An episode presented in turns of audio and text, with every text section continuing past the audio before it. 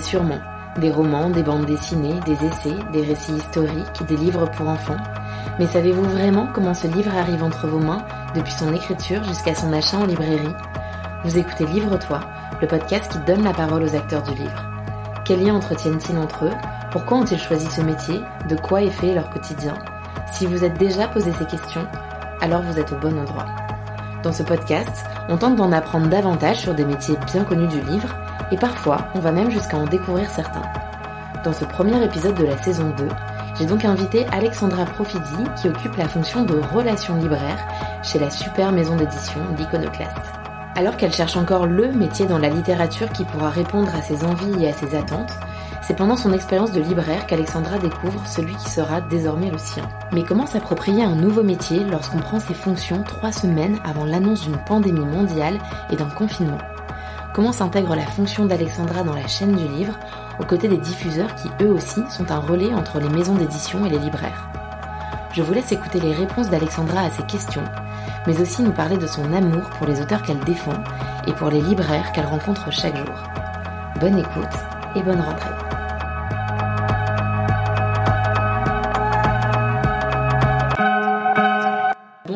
Alexandra. Bonjour. Merci d'avoir accepté mon invitation dans le podcast pour parler de toi, de ton parcours et de ton métier, qui est un métier d'ailleurs dont on n'a pas encore parlé dans le podcast. Mais je vais te laisser te présenter. Oui, euh, donc euh, je suis Alexandra et je suis euh, relation libraire pour les éditions L'Iconoclaste. Euh, mon parcours euh, a été assez euh, atypique, disons, ou un petit peu éclaté. J'ai fait plein de choses différentes autour du livre. Euh, je viens de Corse et je suis arrivée à Paris pour mes études. Euh, j'ai fait une prépa littéraire.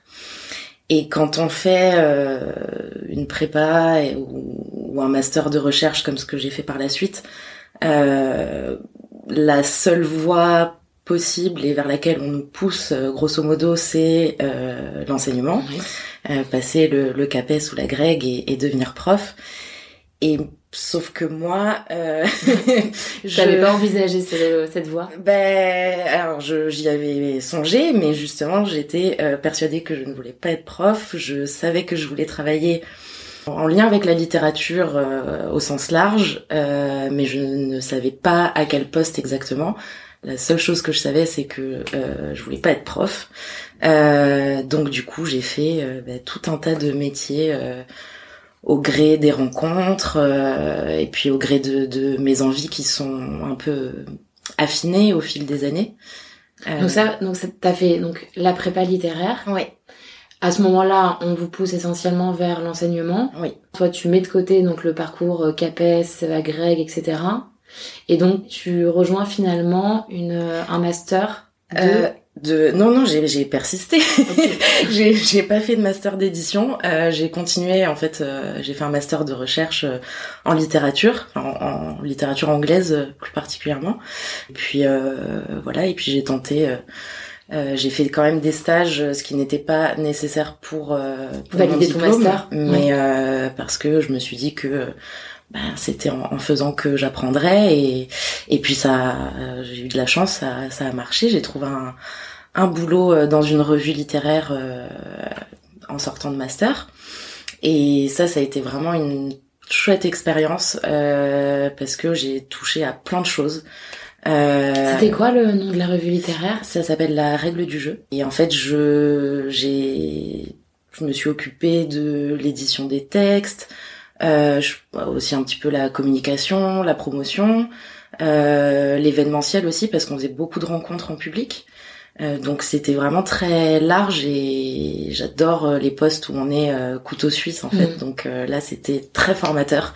J'ai appris plein plein de choses bah, d'ailleurs qui me servent encore aujourd'hui dans l'événementiel notamment. Et donc j'y suis restée plusieurs années.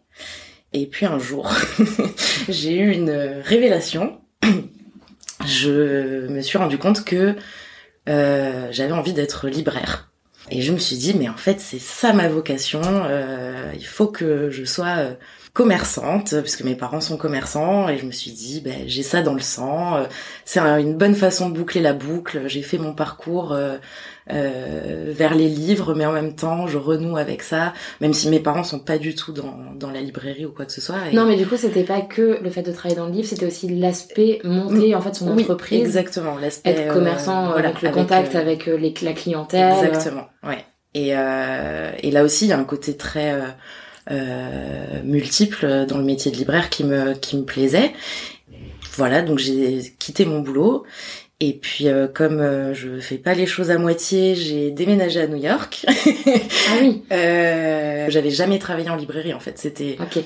c'était une intuition et un désir qui m'est apparu comme ça et qui tout d'un coup était une évidence.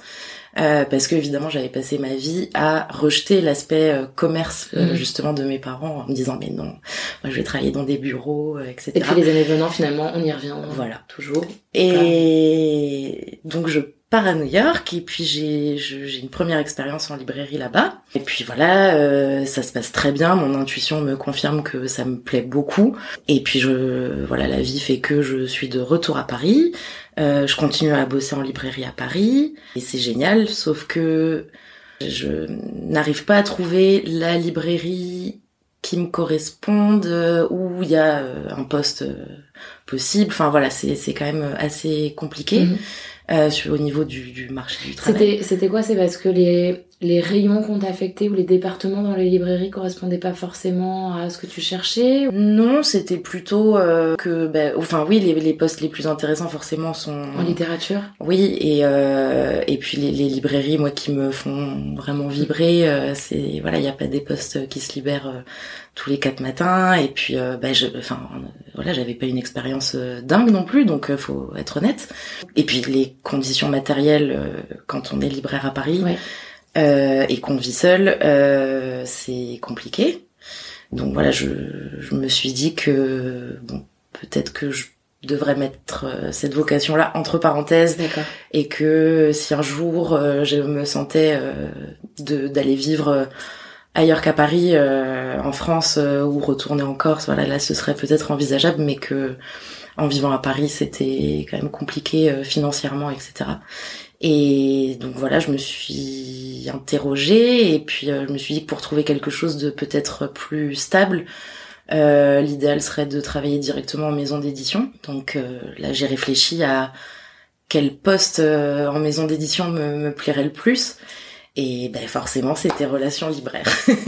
et ça, ce, ce métier, en fait, tu l'avais découvert justement grâce à ton métier de libraire? Oui. Ok. Oui, oui, c'était en rencontrant euh, oui. des relations libraires. Euh. Donc toi-même, en fait, t'étais confrontée à des personnes qui avaient ce poste? Ouais. Et tu t'es dit ah mais de l'autre côté ça a l'air chouette aussi. Oui c'est ça, c'est que en fait ça, ça me permettait de passer de l'autre côté, mais il y avait un lien quand même qui, qui continuait. Et puis aussi en parallèle de ces métiers que j'ai fait euh, de façon, enfin que t'as expérimenté. Voilà, euh, j'ai eu aussi tout un tas de d'activités euh, en parallèle.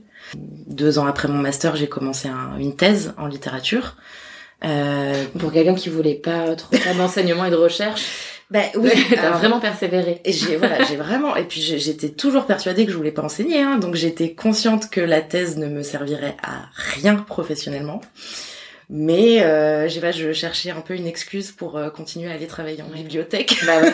c'est souvent ça, c'est un peu la beauté de, de l'activité, de la thèse, ouais. où en fait c'est pas tant la finalité que le chemin Exactement, en fait, qui ouais. plaît. Oui, c'est ça. Et puis je l'ai commencé en me disant bon, je vais peut-être pas la terminer parce que voilà, c'est quand même euh, assez masochiste, hein, mais euh, je, je suis allée au bout, donc euh, tant mieux. Et je suis très contente que ce soit terminé et que et que ce soit fait. Donc voilà, donc j'ai fait euh, ce doctorat. J'ai bossé aussi euh, périodiquement pendant 3-4 ans avec un festival.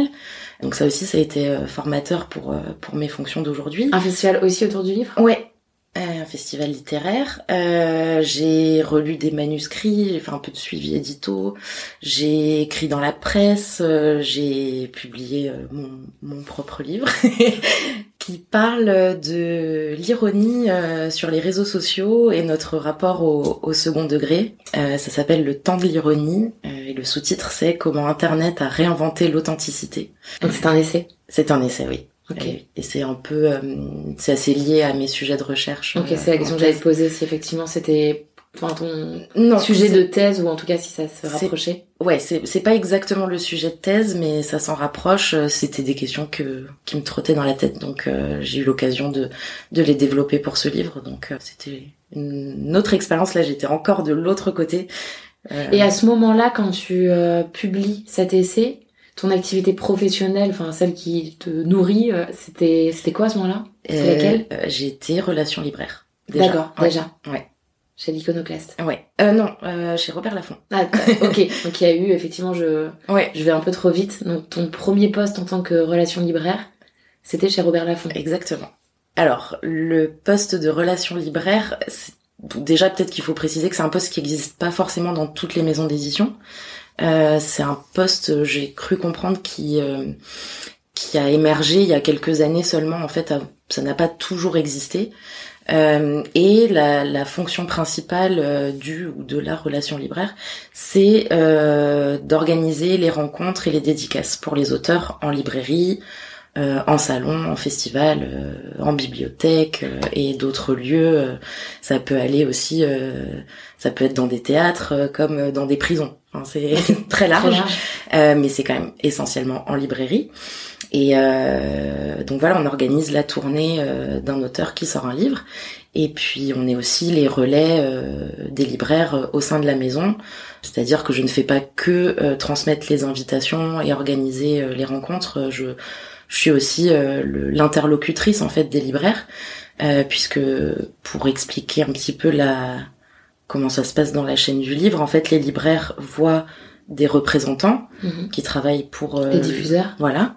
Euh, les diffuseurs donc euh, euh, sont ils sont indépendants pour le coup ils ne font pas partie de la maison d'édition. Voilà c'est une entité c'est un prestataire de la maison d'édition je sais pas si on peut dire prestataire parce que c'est deux entités qui travaillent main dans la main pour les mêmes livres en fait mais c'est vraiment deux entités séparées la plupart du temps et en fait les maisons d'édition vont présenter leurs livres à paraître aux diffuseurs et aux représentants et les représentants, ce sont eux qui vont euh, prendre euh, leur voiture et leur bâton de pèlerin et aller visiter toutes les librairies de France pour leur parler des nouveaux livres euh, qui vont paraître dans chaque maison d'édition.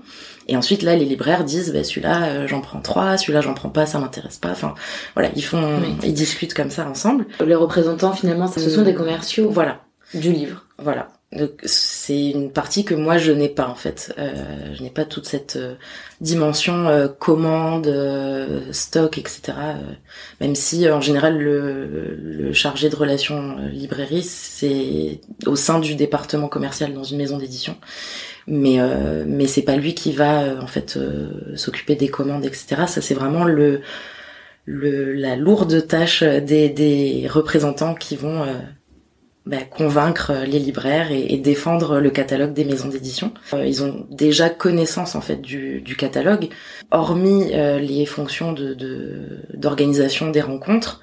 Euh, J'ai aussi cette partie-là aussi de ce qu'on peut appeler parfois la surdiffusion, euh, de d'essayer d'attirer l'attention sur certains titres qui n'ont pas euh, été assez lus ou assez repérés par les libraires ou mis en lumière dans des euh, rentrées littéraires, enfin peut-être passer plus inaperçu. Voilà, euh, ou, par exemple, ben juste au fur et à mesure quand tu tisses ton réseau et puis tu te dis ah tiens tel libraire, je sais qu'il aime tel auteur, je vais lui demander s'il a lu le prochain qui va sortir, s'il l'a aimé, qu'est-ce qu'il en a pensé, parce que c'est vraiment une une euh, relation d'échange avec les libraires et ça c'est mon rôle, c'est de, de prendre la température aussi et d'avoir les, les, les coups de cœur et les, les retours de lecture positifs mais aussi négatifs. On est là pour ça, pour euh, pour vraiment euh, bah, s'améliorer en fonction de ce que nous disent les libraires qui sont ceux vraiment au contact des lecteurs et, et des clients. Donc ça c'est très précieux et donc on essaye de faire ça au mieux et au maximum. Et puis voilà, moi je suis vraiment l'interlocutrice euh, des libraires. Euh, tout ce que je peux faire pour faciliter euh, l'accès à certaines informations, parce que pas tous les libraires n'ont la visite de représentants. Donc parfois il manque d'informations, de documents. Donc c'est eux finalement qui font ce travail en fait d'aller chercher, d'aller constituer leur stock eux-mêmes sans avoir ce démarchage entre guillemets, même si c'est une connotation un peu péjorative, mais de la part des représentants. Ouais. Ils sont un peu plus livrés à eux-mêmes et dans ces cas, c'est là aussi où toi tu peux intervenir parce que justement il n'y a pas ce Ouais. cette aide commerciale Exactement. et toi t'apportes un conseil euh, Ouais. supplémentaire. Bah d'ailleurs euh, justement euh, à l'iconoclaste euh, c'est une des choses que j'aime beaucoup c'est qu'on on est tourné aussi beaucoup vers les plus petites librairies euh, partout en France euh, et c'est une chance et il faut pas les négliger quoi. Et ça c'est un aspect que j'aime beaucoup. Et comment t'expliques euh, que toutes les maisons d'édition n'avaient pas euh, dans leurs effectifs, dans leurs équipes, euh, ce poste de relations libraires? Pourquoi certaines maisons d'édition font le choix d'avoir euh, ce poste en interne et d'autres pas? Il y a certaines maisons qui vont préférer accentuer euh, d'autres aspects de la promotion, parce que la promotion d'un livre, euh, ça se fait par plusieurs piliers, je dirais. Euh, Il y a le, la librairie et les, les rencontres, euh, il y a euh, la presse, euh, il y a euh, les réseaux sociaux euh, et, et tout ce qui est digital, euh, les, les podcasts, euh, les newsletters, etc. Il y a peut-être des librairies qui tiennent plus à l'aspect euh, rencontre et tournée pour les auteurs que d'autres. Il y en a qui s'y qui s'y prêtent moins aussi, j'imagine quand c'est voilà quand euh, il y a beaucoup de littérature étrangère, bon ben c'est plus compliqué pour des auteurs étrangers de faire des tournées dans des librairies en France. Euh, et puis juste tout simplement euh, aussi les contraintes euh, financières parce que on sait que c'est difficile pour les maisons d'édition et que les on peut pas avoir euh, des équipes aussi fournies qu'on Oui. aimerait. Donc parfois bah j'imagine que ça peut soit passer à l'as, je dirais, Oui. soit être ajouté à d'autres fonctions. Mm. Moi, je m'occupe des salons et des festivals, mais dans d'autres maisons, ça va être l'attaché de presse qui s'en occupe. Donc, euh, Ok. c'est c'est c'est des missions qui sont assez euh, Transversales Ouais. ou qui peuvent être recoupées avec d'autres postes exactement. ouais. Là, en ce moment, j'ai la chance d'être euh, euh, à temps plein sur euh, le- les relations libraires et sur les rencontres. Oui, et puis c'est une période charnière de l'année en même temps. Oui, oui, là, en plus, euh, cette période-là, mais je veux dire, dans de, de mon poste actuel, euh, c'est c'est vraiment dédié à ça et c'est très important pour la maison et du coup, pour moi, c'est c'est génial. Une fois que tu as identifié donc quel est le métier que tu pourrais exercer en maison d'édition, tu te dis ah bah génial, il y a ça qui existe.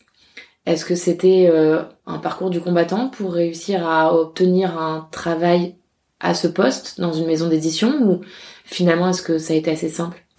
Euh, ben, j'ai eu de la chance, encore une fois. euh, ça s'est fait assez rapidement. euh, voilà, il faut quand même, euh, je pense, avoir euh, de l'expérience dans l'accompagnement d'auteurs et de...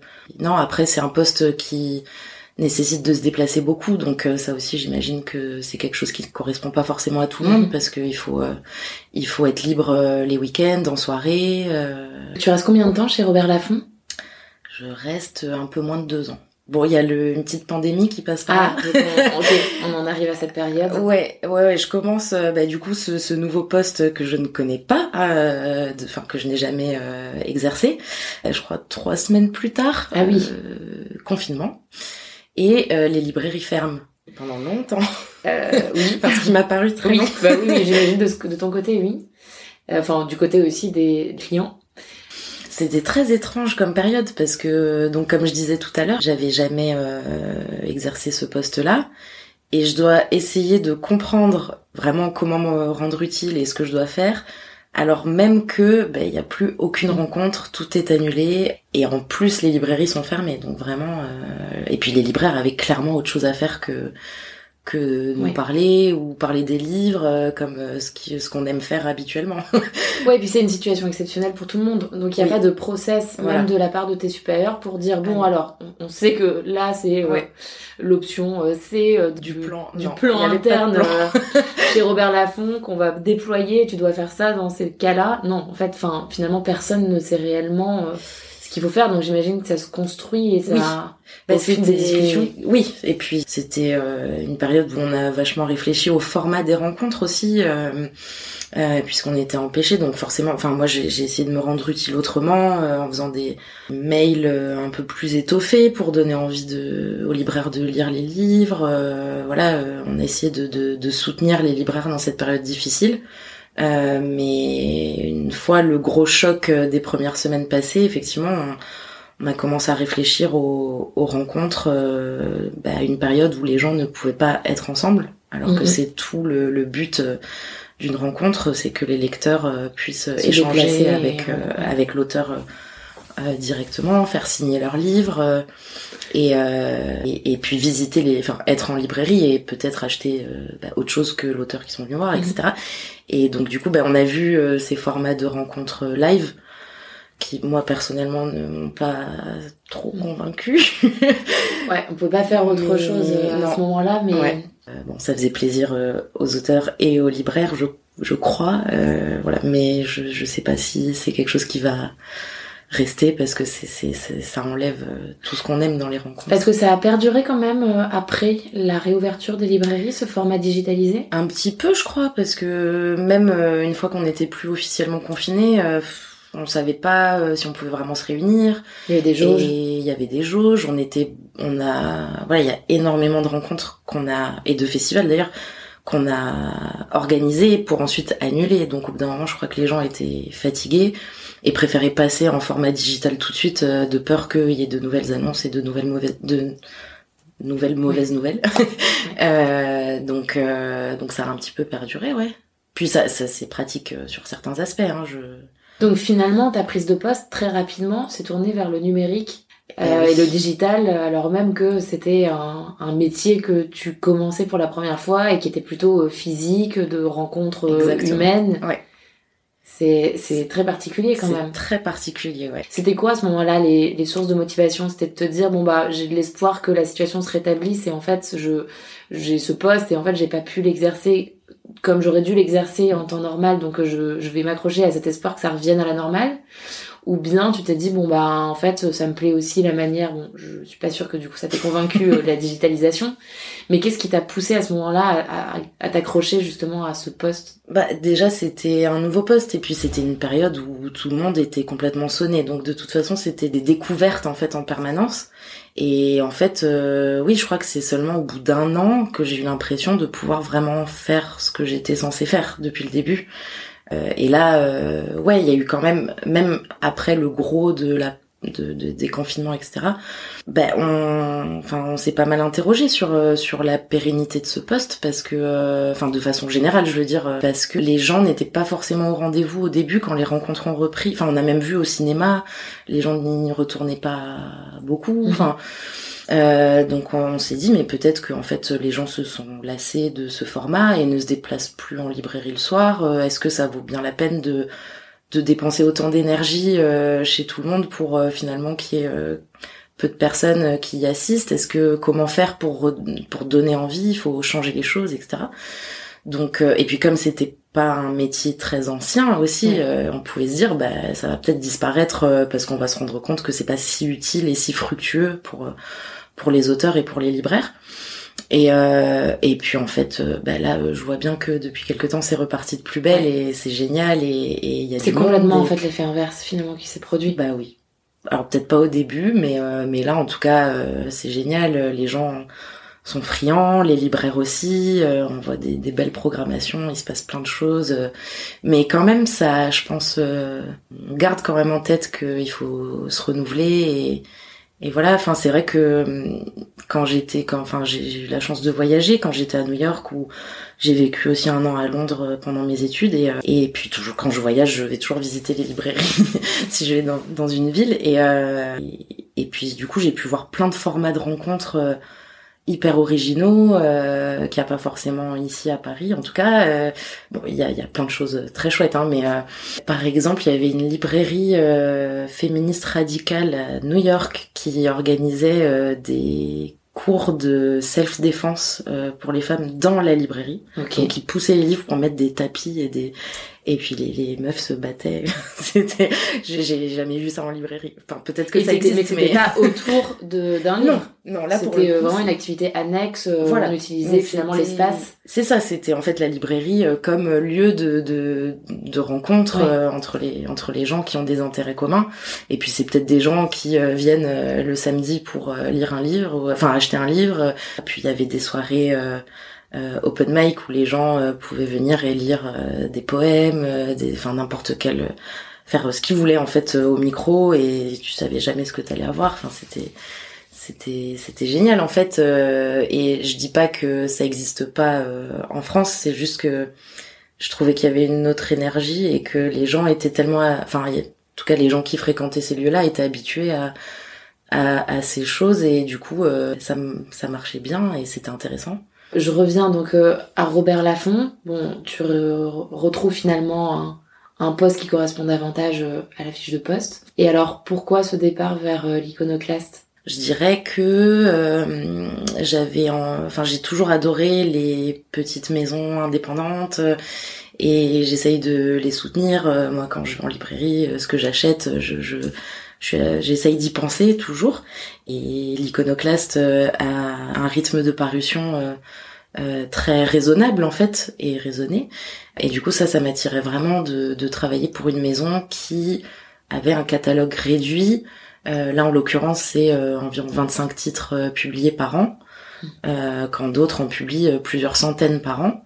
Donc moi c'est plutôt ce genre d'approche qui me qui me motivait et qui m'intéressait parce que bah, je le constate en fait c'est presque un autre métier en fait parce que on a vraiment le temps de travailler chaque titre, de l'accompagner auprès des libraires, euh, de le faire lire, euh, d'en discuter avec les libraires. Et c'est un tout autre rythme. Et en fait chaque auteur en fait la charge de travail c'est la même. C'est juste que chaque auteur pour chaque auteur tu consacres davantage de temps en fait à chaque titre et chaque auteur. C'est ça. Donc c'est une autre façon de travailler c'est une maison euh, dans laquelle euh, on, m'encourage beaucoup à aller euh, bah, sur le terrain, à sortir du bureau et je prends beaucoup le train. comme les joueurs de, de foot. Beaucoup plus. On va, on investit dans le char à voile prochainement. non mais je prends que le train, donc ça va. euh, donc c'est c'est c'est génial en fait. voilà, là je, je je peux en profiter euh, pleinement et, et, de me dire que euh, bah, mon boulot c'est qu'on m'envoie euh, dans les librairies les plus géniales de toute la France, je me dis mais quelle chance, enfin c'est génial. Ça c'est c'est pas du tout un aspect de ton travail qui que tu peux trouver pesant, les déplacements comme ça très récurrents? Non, j'adore. Ouais. Et puis en général, ça m'arrive d'aller dans une ville pour rencontrer tous les libraires de la ville. Enfin tous. Je vais tourner des bars version, euh, version librairie. C'est un peu ça. Mais la plupart du temps, quand je me déplace, c'est pour accompagner les auteurs. Et donc ça, c'est génial. Euh, c'est un vrai plaisir. Euh, puis tous les auteurs avec qui je, je travaille, enfin les auteurs que j'accompagne sont très gentils, sympathiques, contents de, de ce qui se passe. Donc donc c'est vraiment des bons moments. Et voilà, moi en fait mon rôle c'est de, bah, de tout préparer en amont euh, pour eux, pour être sûr que tout, qu'il n'y ait pas de quoi que euh, pendant leur déplacement euh, et a fortiori quand je les accompagne pas, parce que du coup ils partent seuls et voilà, il faut que tout soit bien verrouillé avec les gens qui l'accueillent, etc. Et, et, pour moi, c'est super important. mon poste, en fait, c'est me mettre au service des libraires, mais c'est aussi me mettre au service des auteurs et, et autrices. Et s'ils se sentent bien et bien accompagnés et soutenus, pour moi c'est ça l'essentiel quoi. Chez l'Iconoclaste, vous publiez pas que de la littérature.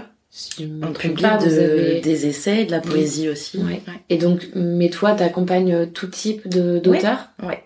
Aussi pas uniquement euh, pas que les, auteurs qu'on connaît, euh, voilà, parce qu'il y a un, gros catalogue maintenant d'auteurs. Euh, dont on entend pas mal parler, enfin Mathieu Palin qui en plus a reçu des prix, euh, Adeline Dieudonné, Cécile Coulon, euh, Cécile Coulon, euh, Maud Ventura, enfin Julia Carninon, enfin mm. ça commence à faire beaucoup là bah dans les auteurs euh, très en vogue. Ouais, et puis qui sont beaucoup invités aussi, puisque bah, effectivement ils sont vraiment très sympathiques et passionnants. Mais oui, on a l'impression qu'ils sont tous ces gens que j'ai cités, on a l'impression qu'ils sont en plus très sympas. Oui, je le confirme, même dans un train à 7 heures du matin. ça c'est un bon test.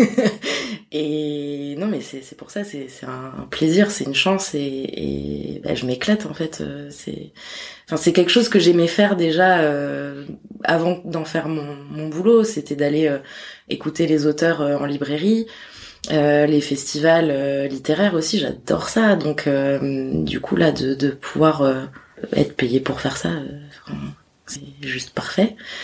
En fait, ce que j'aime, c'est que c'est la partie vraiment vivante du livre. C'est la rencontre entre l'auteur et ses lecteurs. Donc c'est vraiment rendre bah, des livres qui sont sur des tables et dans des bibliothèques, bah, les, les faire vivre, les incarner. c'est ce que j'aime dans ce, dans ce poste. Il y a des coups de cœur, là, chez l'iconoclaste de la rentrée littéraire Pour toi, en tout cas, des coups de cœur personnels euh, alors... Je veux pas te faire choisir entre les entre les différents enfants, c'est un peu terrible. Lequel tu aimes le plus? Mais en tout cas, peut-être des, des titres que vous voulez mettre en avant ou que toi t'ont particulièrement plu.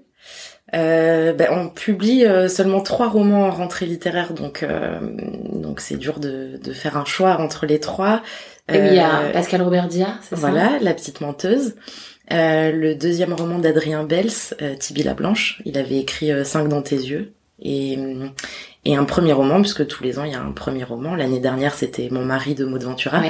Et cette année c'est Trois sœurs de Laura Poggioli. Et c'est chouette. Les trois, les trois sur des plans, ouais. c'est tout. Les, les trois ont, euh, prennent bien, comme on dit. c'est un bel avenir euh, qui les attend. Bah oui. J'en viens du coup euh, au, à la petite question de bon de, de sélection que tu as déjà commencé à nous donner si on veut aller euh, puiser chez l'Icono pour cette rentrée littéraire. mais toi, ton livre de chevet du moment comme on est en période de rentrée, euh, bah, du coup j'ai lu pas mal de premiers romans en fait de cette rentrée. Et parmi ceux-là, ce que j'ai bien aimé, c'est euh, Claire Baglin euh, en salle chez Minuit. J'ai bien aimé aussi Maria Larrea chez Grasset, Les gens de Bilbao, Nest où ils veulent. Et puis là j'ai commencé Les enfants endormis d'Anthony Passeron. C'est assez fort. dernière question, euh, une petite euh, nouveauté du podcast. Euh, est-ce qu'il y a un livre que tu aimes offrir de façon régulière à tes proches? Euh, Oui, il y en a même deux. bon, c'est pas très original, mais c'est Sorcière de Mona Cholet et Mes bien chères sœurs de Chloé Delhomme. Ce sont deux textes féministes qui donnent la niaque, je trouve. Donc c'est pour ça que j'aime les offrir et et je pense que tout le monde devrait les lire. Bon, Sorcière de Mona Cholet. C'est bien compliqué de l'offrir, je pense, parce qu'il y a une chance sur deux, à mon avis. Exactement. des personnes les. C'est vraiment des livres euh, utiles, je dirais, si on peut dire ça, parce que euh, moi, ils m'ont vraiment aidé et puis boosté et ouvert les yeux et euh, Effectivement, c'est pas très original. bah, alors, c'est pas très original, mais c'est quand même la première fois dans le podcast que Sorcière de Mona Chollet est citée, je ah, crois. Il était temps. Trouve, il était temps. je trouve que c'est une très bonne manière de démarrer cette rentrée euh, du podcast. Donc, je suis ravie. voilà. Bah, merci Alexandra. Merci. Euh, de nous avoir présenté ton métier qui n'est pas commun, dont on parle peu, dont on connaît même pas forcément l'existence. Mm. Donc c'était très intéressant et merci pour ces belles recommandations. Merci. Bonne rentrée littéraire chez l'Iconoclaste. Merci beaucoup. Merci d'avoir écouté ce nouvel épisode et par conséquent d'être toujours là pour la seconde rentrée de Livre-toi. On se retrouve au prochain épisode. D'ici là, bonne lecture, peut-être en compagnie des rentrées littéraires chez l'Iconoclaste. À bientôt.